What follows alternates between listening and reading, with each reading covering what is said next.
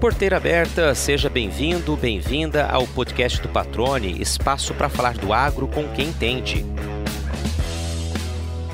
A camisa branca de gola azul marinho e símbolo da Empire no peito foi durante décadas uma espécie de segunda pele para o seu Hortêncio Paro. E foi com ela que me recebeu para esta entrevista na casa dele, onde tem passado os dias desde que aderiu ao programa de demissão voluntária da empresa Mato Grossense de Pesquisa, Assistência e Extensão Rural no ano passado. Uma prova simples de que, mesmo aposentado, mantém orgulho do trabalho que exerceu durante uma vida dedicada ao agro. No bate-papo, reforçou o motivo do convite. Não quer deixar que o tempo apague as lembranças e a história que ajudou a escrever e que tem relação direta com a transformação do cerrado em um grande celeiro de grãos. Os passos lentos do portão até a sala revelam os efeitos do tempo na saúde do seu Hortêncio. Aos 78 anos, já não tem mais o mesmo pique de outrora. Mas a memória deste agrônomo parece não ter sentido muito o passar dos anos. Sentado à mesa, que, assim como o sofá, está forrada de cartazes de dias de campo que organizou e participou, relembra momentos importantes da agricultura mato-grossense. Cita nomes, datas, iniciativas e eventos que considera terem sido decisivos para a evolução de culturas, como a soja e o algodão. Sobre o trigo, uma das paixões dele destaca o papel da pesquisa para tornar o cultivo tecnicamente viável no cerrado mas reforça que, sem moinhos instalados por aqui, não haverá viabilidade econômica no negócio. No bate-papo que você vai ouvir agora, anuncia o desejo de voltar a contribuir com o agro, afirmando que todo ser humano precisa sentir-se útil para ser feliz.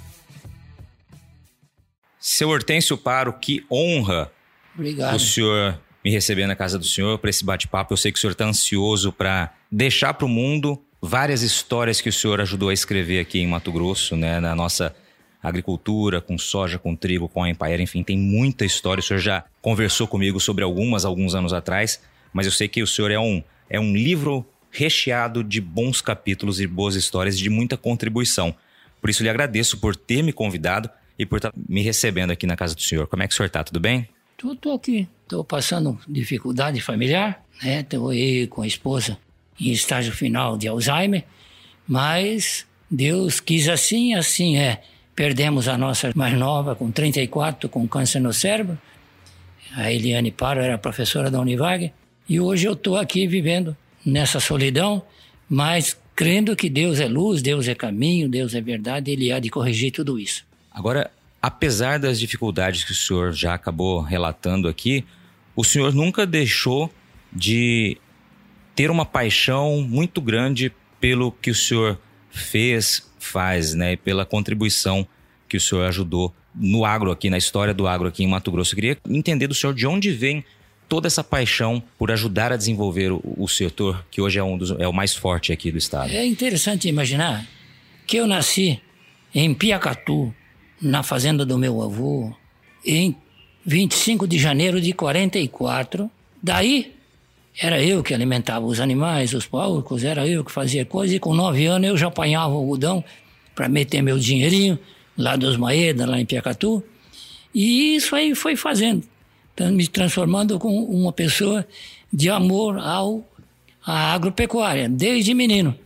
E aí eu vim e comecei a estudar o ginásio agrícola em Palmeira, no Paraná, quatro anos. Estudei no Técnico Agrícola de Ponta Grossa, mais três anos. E entrei em 67 na Faculdade de Agronomia da Federal do Paraná. Ela já tinha 50 anos de existência. No meu boné estava escrito Calouro Cinquentenário. Era Olha uma só. faculdade maravilhosa. E aí eu fiquei nessa faculdade cinco anos e me formei agrônomo em 71. E em 72 o doutor Adair José de Moraes, aqui da Acarmate, que naquele tempo era Acarmate, né? Me ligou lá para nós, no diretório acadêmico lá da faculdade, e eu atendi o telefone. E ele pegou, falou: oh, Nós temos vaga para três profissionais de agronomia.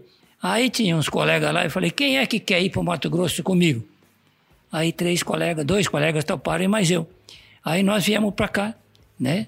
A trabalhar na Acarmate. E aí começou. Nós fizemos o pré-serviço aí no Balneário Letícia para pegar todo o arcabouço administrativo da Empaer, né? O relatório diário do agente, é, o plano de ação local, que era obrigatório cada técnico ter o seu plano de planejamento local, o RDA, e tudo isso aí foram sendo passado para nós, aí no, no Centro de Evento do Pantanal, a metodologia de extensão rural, né? o como se fazer uma difusão de tecnologia, enfim, a necessidade da elaboração de documentos técnicos de orientação ao agricultor. E eu fui aprendendo, vivendo, e daí me mandaram para Fátima do Sul em 1972. Nesse 72 eu trabalhei no JTI, Fátima do Sul e Culturama. Eu tinha três locais que eu tinha que dar uma mão. Lá no JTI era mais pecuária. Fátima do Sul era café, mamona, amendoim, que era o forte ali de Fátima do Sul, né? E Culturama era mais café, que era um solo vermelho maravilhoso. Então a, a turma apostava mais no café. Então eu tinha todo esse arcabouço aí para atuar. Comecei lá em Fátima do Sul em março de 72. Eu fiquei um ano e pouco lá. Aí me chamaram para Dourados para participar do Prodegran. O governo militar lançou o programa chamado Prodegran. E eles foram me buscar lá para mim ser o assessor de agricultura da Grande Dourados. Rio Brilhante, Dourados, Naviraí, Carapó, tudo aquilo ali. E eu vim para Dourados e comecei a trabalhar. Aí, em 74, o Lacir de Moraes queria plantar trigo, soja, e foi para o banco. O banco falou só com documentos técnicos comprobatórios. Aí nós fomos lá em Ponta Porã com a Embrapa Soja, eu e a Embrapa Trigo, e, e fomos discutir durante a semana a elaboração desse documento de soja e trigo.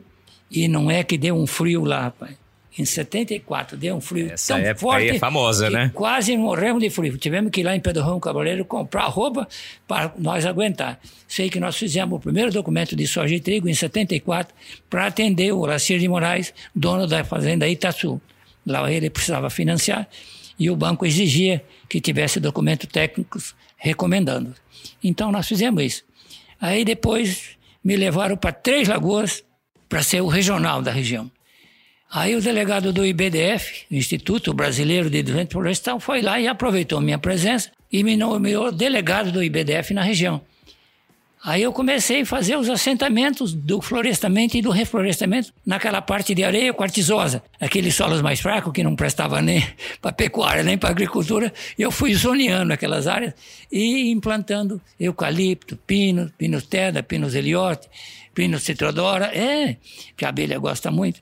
E assim eu fiz ali. Hoje tem a maior fábrica de papel e celulose da América Latina, lá em Três Lagoas. E eu tenho o prazer e a honra de dizer que, mais uma vez, Deus me abençoa nessa empreitada. Quando o senhor faz essa breve, é, essa breve lembrança, o senhor se recorda disso, qual o sentimento que o senhor tem, senhor Tenso? Pois é, a gratidão de ver que a luz de Deus iluminou a minha estrada. A gente não é nada sem o, o Criador. Tanto é que eu cheguei aqui e tive o prazer e a honra né, de a diretoria confiar muito em mim e começamos. Até foi o Jonas que me trouxe para cá, o senador Jonas Pinheiro, em 76. Falou: você tem que nos ajudar, porque o Mato Grosso tem potencial para nós fazermos soja. Só que não tem nada aqui de soja. Aí eu comecei.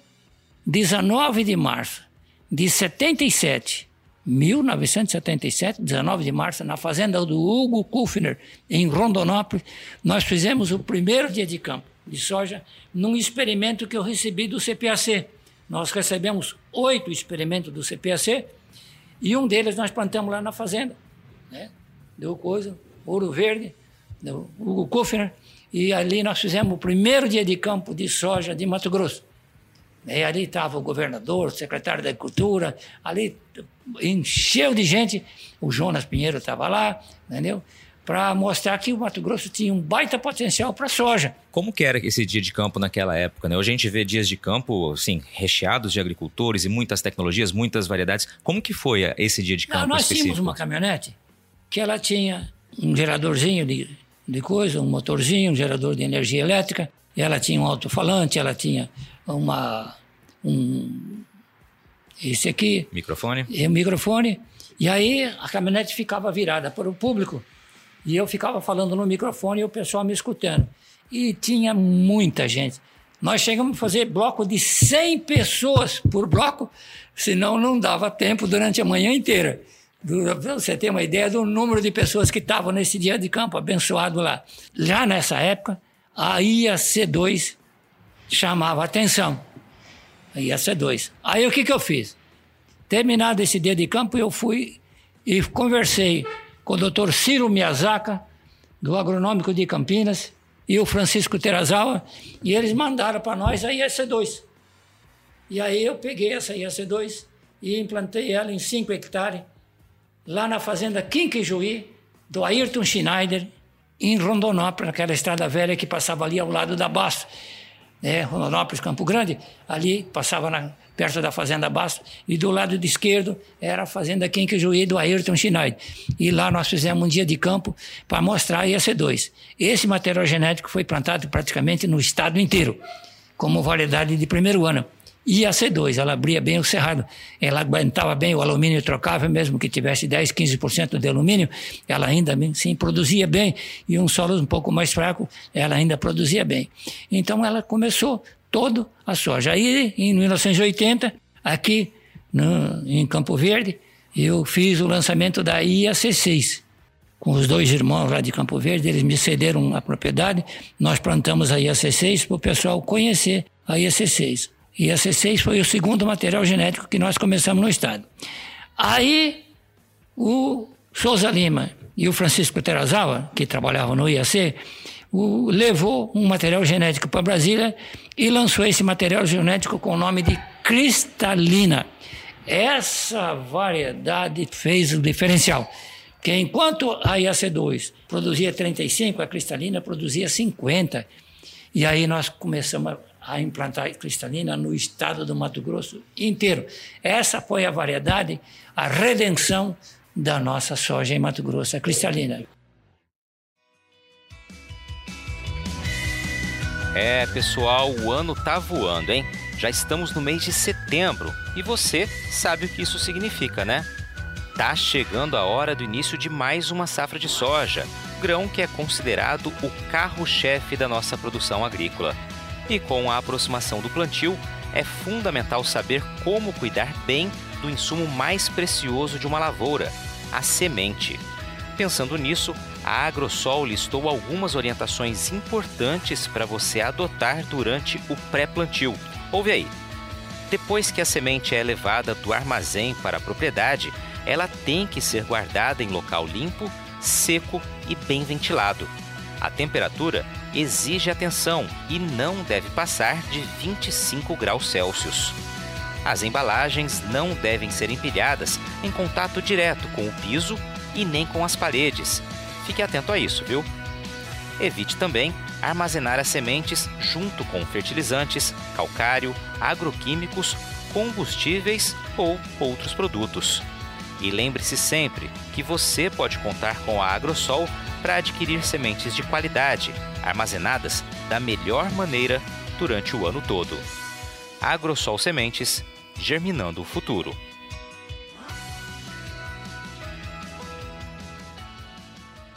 Dessa época, senhor Hortêncio, eu quero, eu quero pegar essa memória que é brilhante do senhor, né? O senhor está trazendo nomes aí e situações de muito tempo atrás. Quando os primeiros resultados da cristalina, por exemplo, que foi essa grande mudança, começaram a aparecer no campo, o senhor se recorda da, da sensação que o senhor teve enquanto um técnico, um agrônomo ali que está acompanhando esse dia a dia? Pois é, foi realmente um, um fato que deixou todo mundo é, mais seguro de que o futuro estava garantido. Tá entendendo? Futuro. Que eu tinha uma equipe boa comigo. Por exemplo, o doutor Eugênio, diretor da agronomia, estava comigo nessa, nessa pesquisa de oito experimentos. O Valdeci Clemente, da Secretaria da Agricultura, estava comigo. Eu não estava sozinho, eu tinha uma equipe muito boa comigo, trabalhando comigo. E esse abençoado senador Jonas Pinheiro, não havia um evento técnico meu que ele não participava. E outro que eu devo muito a ele, ele plantou cristalina também, foi o Munifume Matsubara. Lucas do Rio Verde deve a esse homem o desenvolvimento do município. Chegamos a ter 60 trabalhos de pesquisa na Fazenda Progresso, do Munifume Matsubara. Tinha até os franceses, o Lucien Segui e o Buzinac, que também tinham experimento lá conosco, junto comigo. Eu, o Masaki, que japonês gosta de japonês, né? então eu levava o Masaki comigo, para abrir minhas portas para mim lá com o Matsubara. E assim nós fizemos o Matsubara, e ele fez tudo isso acontecer, isso tudo começou, e daí se fortaleceu, Lucas do Rio Verde. Daí Sorriso puxou soja para lá também, aí eu peguei o Zé Domingo e o alemão, que hoje é o presidente da Empaer, o Zé Domingo, Fraga Filho, e o alemão, e nós implantamos o projeto soja em Sorriso, entendendo? Aí eu tive lá com eles para ensinar eles o manejo integrado de praga, conhecer os inimigos naturais das pragas, porque nós não queríamos usar muito veneno em soja. A gente queria controlar as pragas da soja com os inimigos naturais das pragas. Por exemplo, calosoma, come lagarta.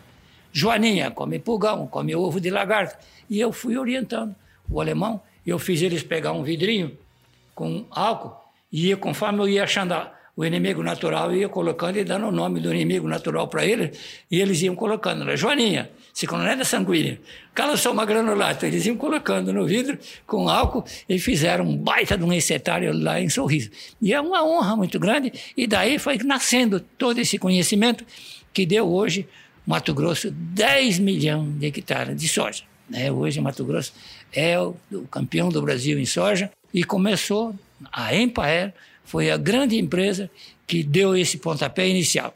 Lá em Alto Taquari, tinha o Eloy Ribeiro da Costa e o York Barros Bodevan, dois companheiros meus que adoravam trabalhar comigo e me ajudaram muito a fazer o Alto Taquari se tornar um baita município de soja. Os dois trabalharam bastante. Né? Aí a Uzira Catunda me pegou com mais 12 funcionários e me levou a ser coordenador do Serviço de Inspeção de Semente do Estado, porque o Estado começou a implantar uma política de semente, porque não se tem futuro sem uma semente de boa qualidade. E a Alzira Catuna do Ministério me escolheu eu como coordenador do Serviço de Inspeção de Semente e mais 12 funcionários da Empaer. Aí o governo colocou dois aviões à nossa disposição e eu ia para os municípios, Lucas do Rio Verde de avião, e eu ia lá para Canarana, Chavantina de avião, tá entendendo? Na fazenda dos produtores para fazer inspeção de semente. Lá eu tinha os colegas. Por exemplo, aqui em Cuiabá era o César Augusto, lá em Rondonópolis era o Manuel Leôncio, lá em Barra do Garça, na região de Barra do Garça, era o Zélio da Costa Ribeiro e o Zélio da Costa e um outro menino. Né? Aqui em cima, é, em Tangara da Serra, Diamantina, tudo era um outro colega nosso da Empaer, que atuava aí. Sei que ah, nós colocamos 12 funcionários que faziam uma parte de campo e eu ajudava na supervisão de todo o projeto para aprovar ou reprovar a lavoura, para fazer roguing da lavoura, para fazer limpeza da lavoura. A gente participava de tudo antes da colheita. É, por exemplo, essa leguminosa, né, que nasceu, calopogônio, ela nascia no meio da soja, tinha que tirar ela, tinha que tirar, arrancar, colocar no saco e queimar e levar fora, que senão não tinha herbicida que pegava ela. Então nós tínhamos que catar. Então tudo isso a gente tinha que tomar cuidado. Arroz vermelho, tá entendendo? Tirar de dentro do arroz e assim nós fomos ensinando os produtores a produzir semente. Essa época que o senhor estava responsável pela questão das sementes foi mais ou menos em que, em que ano isso, Hortêncio? Começou depois das décadas de 80, né? Uhum. Depois, depois que a cristalina já veio, que é, já começou a se estabelecer 80, as lavouras de soja é, e esse olhar para a semente. Mas eu continuei fazendo soja. Uhum. Continuei, nunca deixei de fazer soja, né? Soja sempre foi o, a minha bandeira. E depois eu comecei a fazer também outras culturas junto com a soja. E eu não parei de trabalhar e eu tinha alguns trabalhos de unidade de observação com soja, feijão, mamona, amendoim das águas, girassol, gergelim e trigo irrigado. E aí, nós em 92, para apoiar as ações do Olacir de Moraes, que nós lançamos a ITA 90 em 90, em 92 eu fiz diretriz técnica para o cultivo do algodão, para orientar os agricultores, para ninguém plantar algodão errado. E aí nasceu o primeiro documento de algodão para o Cerrado de Mato Grosso, com toda a orientação necessária. Foi pago pelo Grupo Itamaraty. Eles que pagaram esse documento, né, que serviu como instrumento para divulgar todo o algodão em Mato Grosso. Depois que eu vi que a coisa ficou bonita, aí eu fiz questão de gravar a história do algodão em Mato Grosso. A história. História do algodão de Mato Grosso, que começou em 1936 com José Elias Medeiros. Ele começou a, a implantar o algodão em Nova Galiléia, São José do Povo, e ele pegava a chata Guaporé para levar o algodão, porque não tinha estrada para o sul, ia pelo rio Cuiabá, pela chata Guaporé, aí descia, ia lá para o rio Tietê, e aí chegava em São Paulo, o algodão de Mato Grosso, com o senhor José Elias Medeiros. Tudo isso faz parte da história da vida desse cidadão de 50 anos de extensão rural, que nunca me furtei de acreditar. Sempre acreditei que esse Estado seria o que ele é hoje, né? Esse Estado é hoje o rei do agronegócio, é o campeão do Brasil, mas era um Estado pobre. Nós tínhamos um garimpo em Pochorel, uma seringueira nativa de baixo nível, um pantanal de baixíssimo nível, quando nós chegamos aqui. E hoje, olha a riqueza que está aqui.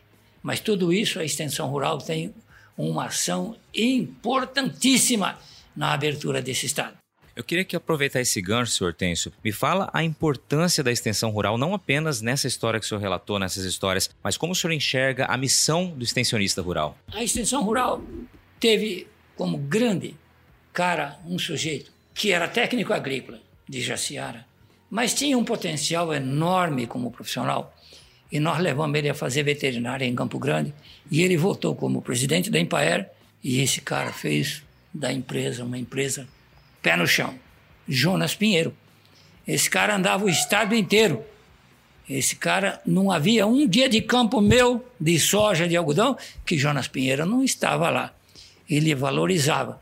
E aí, então, ele criou na extensão rural o, o, o amor a essa causa. Os colegas abraçavam a causa, tá entendendo, do agronegócio, do desenvolvimento agropecuário, tanto na agricultura familiar quanto na agricultura empresarial. Porque São José do Povo era agricultura familiar. O, esse menino aqui, ele trabalhava com um pequeno produtor, o José Lia Medeiro. Não trabalhava com empresário. Ele pegava do pequeno produtor, ele trazia semente para o pequeno produtor, o pequeno produtor plantava e ele levava a produção pela Chata Guaporé, conforme está aqui, para São Paulo, pelo rio Cuiabá. Depois pelo Tietê, até chegar em São Paulo. Então, Jonas foi um marco na empresa. Mas tiveram outros colegas também. Por exemplo, cara enxada do Pantanal. Não tem como negar. A diretoria da Empaero vestiu essa camisa. Nós tínhamos que resolver essa doença, cara inchada do Pantanal.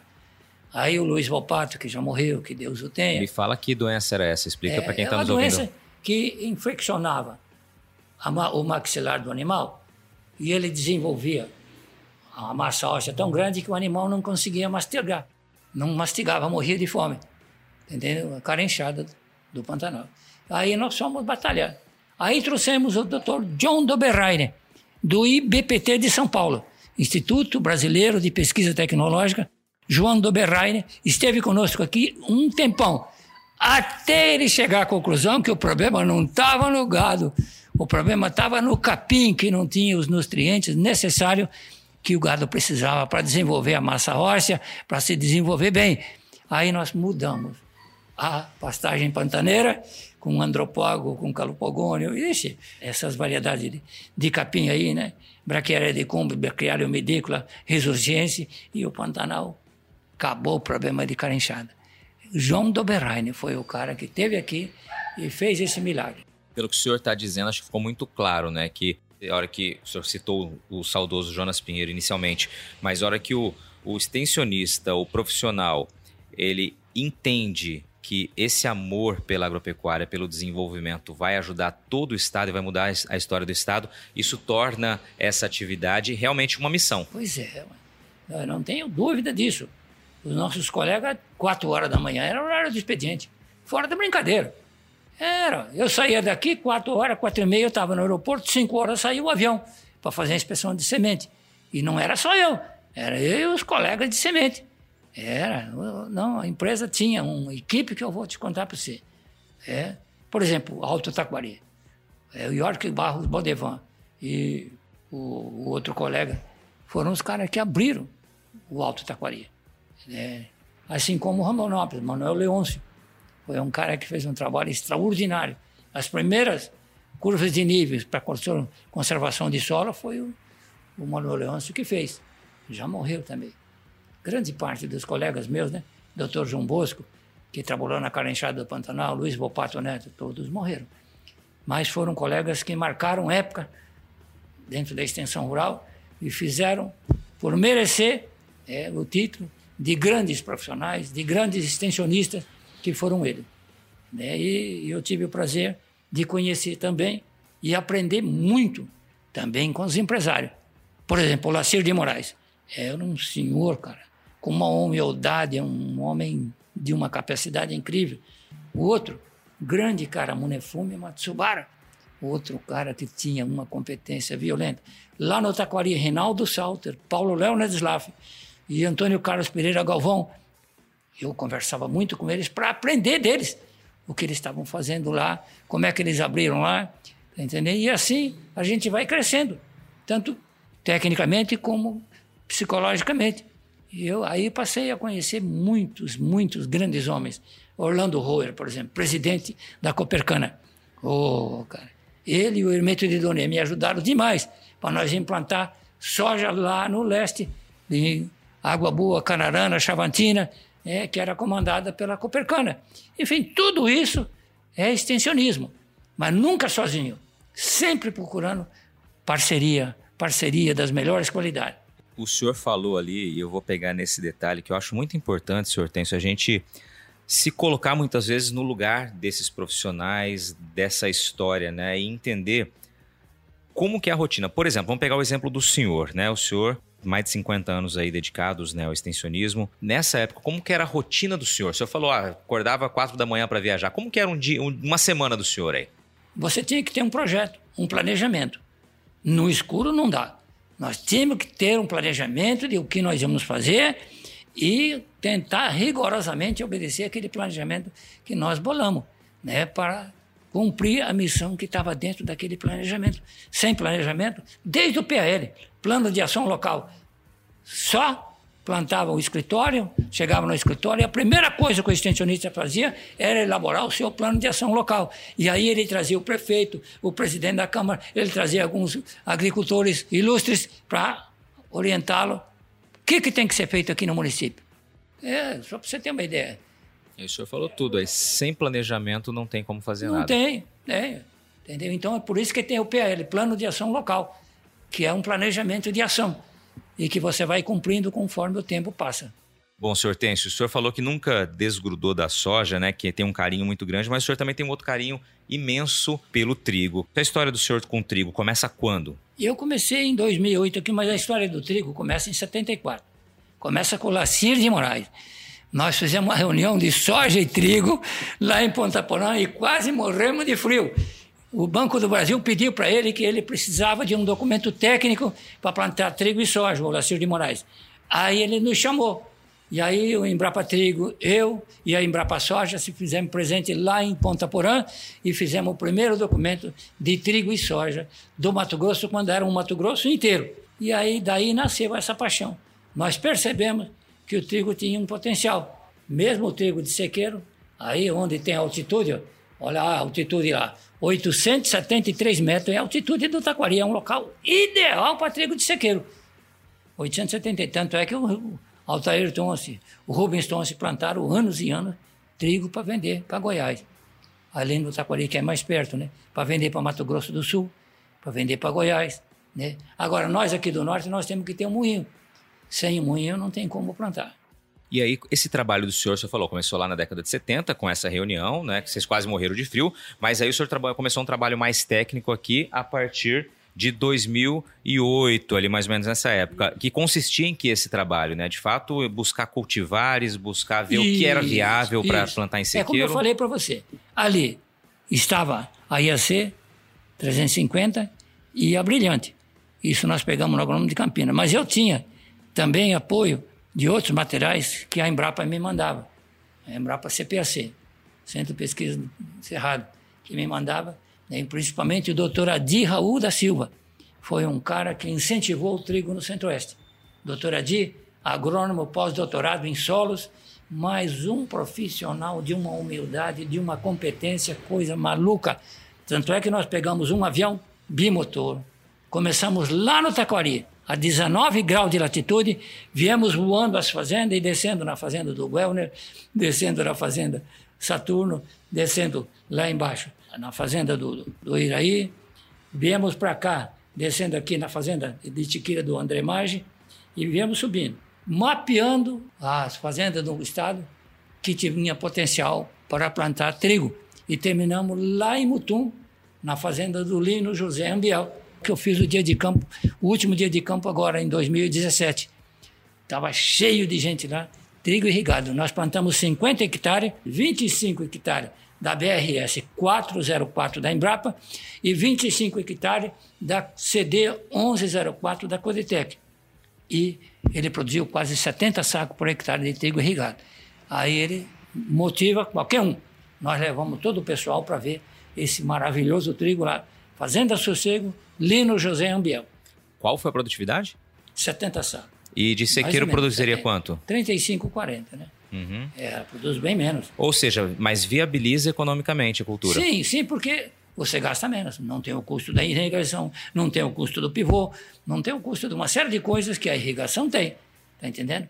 Você queira, você planta, aduba e cuida. Eu me recordo, senhor Têncio, de outras vezes tê-lo entrevistado, visitado algumas lavouras de sequeiro com o senhor, né, de trigo, e, e o senhor nas reportagens falando sobre essa viabilidade técnica em primeiro lugar e depois econômica, né, que uma tem que estar tá casada com a outra, ou seja, existe sim viabilidade para o cultivo do trigo aqui em Mato Grosso, tanto de sequeiro né, quanto irrigado, como o senhor acabou de ilustrar. Mas. O gargalo é a falta do moinho. Não dá para produzir aqui para levar para fora. Produzir fora. Olha, aqui tem um cara que produz, porque ele recebe um dinheirinho um pouco maior. É o Jorge Borghetti. Primavera do Leste, os primos dele têm um moinho Zen, lá em Rio Verde, Goiás. Ele produz pivô de trigo aqui para vender em Goiás para os primos dele e eles pagam um pouco mais para ele porque o trigo aqui é maravilhoso e de qualidade. Então ele continua plantando. Jorge Borghetti.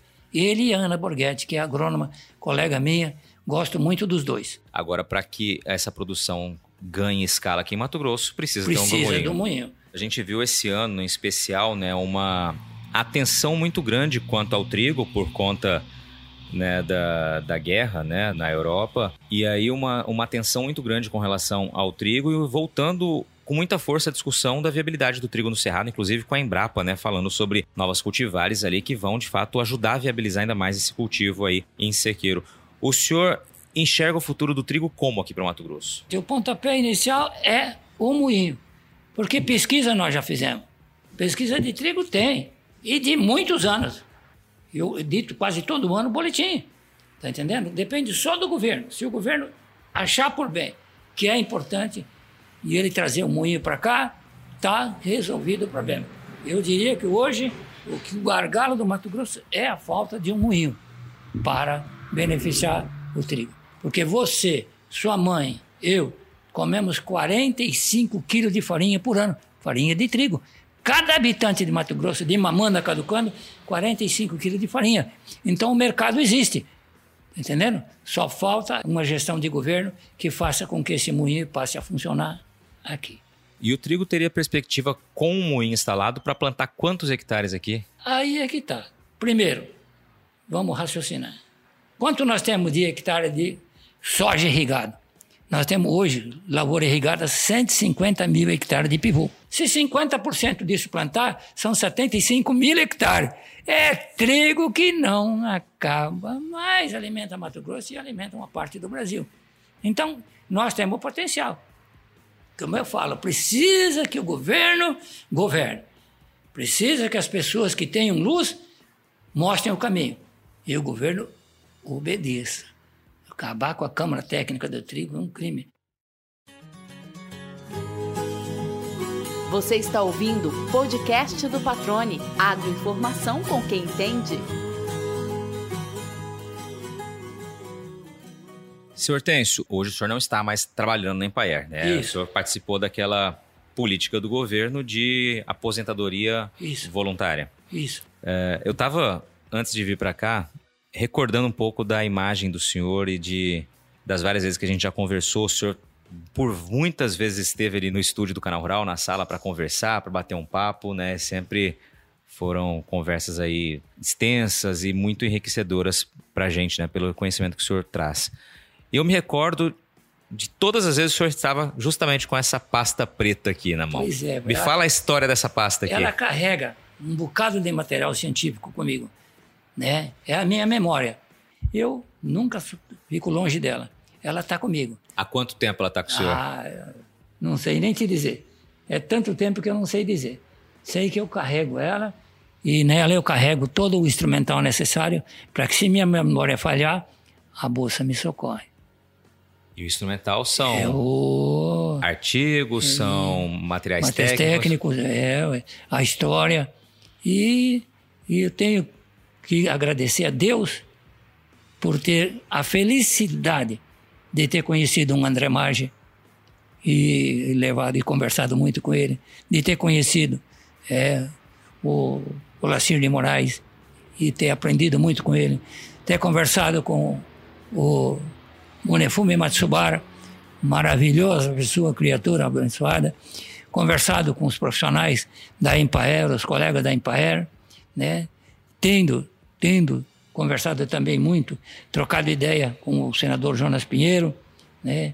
e o Francisco Terazawa também conheci, o, o Taquari, o Rinaldo Salter, o Paulo Leão Nedislaf, o Antônio Carlos Galvão, é, o Eloy Ribeiro da Costa, o York Barros Bodevan, meus colegas da Empaer. Enfim, a gente vai aprendendo com os colegas, vai vivendo em cada lugar e, graças a Deus, isso me fez crescer, né? tanto tecnicamente quanto espiritualmente, para amor a essa causa. E hoje, se esse moinho abrir aqui no estado, provavelmente eu vou dar uma mão. Pelo menos no começo eu quero ver se eu dou uma mão, para justificar os meus anos e anos e anos de trigo. Né? Comecei trigo aqui em 79, com a fazenda do Luiz de Freitas, é, fazenda São José. Foi o primeiro trigo. Aí depois plantei trigo com Iraí Marge, na fazenda Buriti, a mesma fazenda que ele comprou da, da fazenda São José, o Iraí, e eu fiz um dia de campo de trigo também com Iraí Marge. E assim, é a minha, é a minha praia, é a minha alegria, é a minha cachaça. O senhor hoje está com quantos anos, senhor? 78. 78 anos. E o senhor parece um menino se recordando dessas histórias aí. É a paixão está aí. É uma, é uma, maravilha. Isso faz a gente conseguir viver. É, a vida só tem se a gente tiver resultado. E Deus nos dê essa luz de ter resultado. E olha, graças a Deus, né? Nós somos rei do agronegócio. Tanto no algodão, que eu comecei com o Lacir de Moraes, quanto na soja, que nós começamos lá com o Quinca e Juí, é, ia ser dois.